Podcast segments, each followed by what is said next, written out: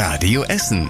Der Tag in fünf Minuten. Am 15. Januar mit Antonia Weiß. Schön, dass ihr am Start seid. Vielleicht ging es euch heute Morgen auch so wie mir. Auf den Straßen bei uns in Essen war es richtig glatt und rutschig. Der Schnee hat heute an vielen Ecken in Essen für Probleme gesorgt. Zum Beispiel auf der Bredeneyer Straße und auf dem Schürweg. Beide Straßen mussten zeitweise auch gesperrt werden, weil Busse und Autos gerutscht waren oder nicht weiterkamen. Die Entsorgungsbetriebe Essen haben alle Hauptstraßen gestreut. Das Salz entfaltet sich nämlich genau dann, wenn Autos darüber fahren, sagen die EBE. E. In Werden, Kettwig, Kupferdreh und Heising kamen die Streufahrzeuge aber teilweise nicht in jede kleine Nebenstraße rein. Da kann es also immer noch glatt sein. Der Deutsche Wetterdienst warnt noch bis morgen Vormittag vor Glätte in Essen.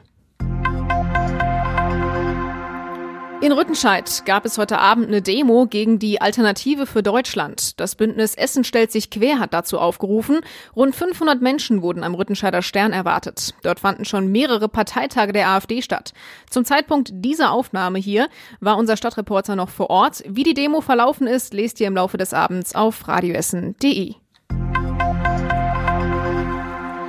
Die U-Bahnhöfe am Rüttenscheider Stern, an der Martinstraße und an der Florastraße werden noch die nächsten Jahre Baustellen bleiben.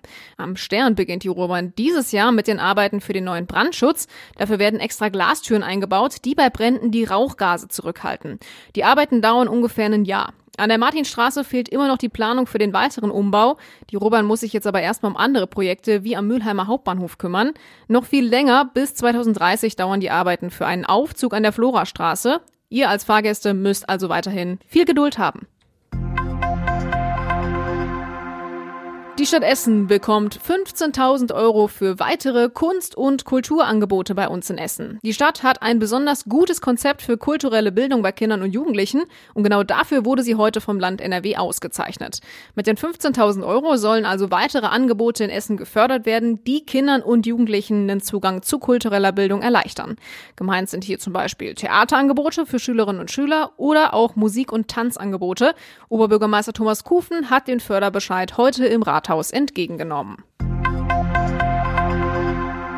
Als nächstes gibt's eine gute Nachricht aus dem Norden unserer Stadt. In Kanab steht das Essener Müllheizkraftwerk.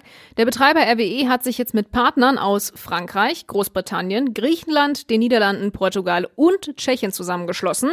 Und gemeinsam wollen die Unternehmen erforschen, wie die Müllverbrennung klimafreundlicher werden kann. Es geht also im Kern darum, das CO2 besser aus den Abgasen herauszufiltern und zu speichern. Und dafür gibt es auch Fördergelder vom Land und von der EU. Auf der B224 ist in Altenessen heute Morgen eine Fußgängerin angefahren worden. Der Unfall war auf der Gladbecker Straße in Höhe der Schonnefeldstraße. Die Frau ist dort über die Ampel gegangen, ein Auto ist aus der Schonnefeldstraße auf die Gladbecker Straße rausgebogen und die Frau ist bei dem Unfall gestürzt und kam mit Kopfverletzungen ins Krankenhaus.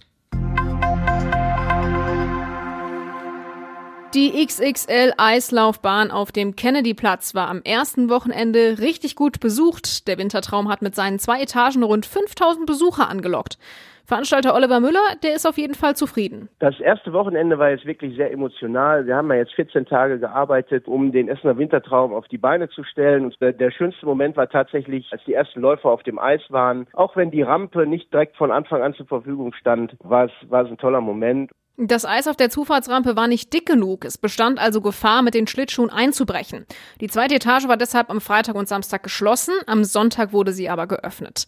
Auf die Eisbahn könnt ihr noch bis zum 10. März. Tickets dafür gibt's online zu kaufen. Und zum Schluss der Blick aufs Wetter. Es war ein Tag mit glatten Straßen und so geht's auch heute Nacht und morgen früh noch weiter. Dazu ist es immer mal bewölkt und es schneit nur vereinzelt etwas. 0 Grad heute Nacht und morgen fällt dann immer mal noch ein bisschen Schnee bei einer Temperatur von plus 2 Grad.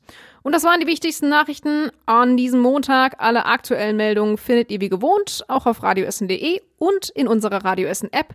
Wo ihr auch seid, ich wünsche euch eine gute Zeit. Bis dann und ciao. Das war der Tag in fünf Minuten. Diesen und alle weiteren Radio Essen Podcasts findet ihr auf radioessen.de und überall da, wo es Podcasts gibt.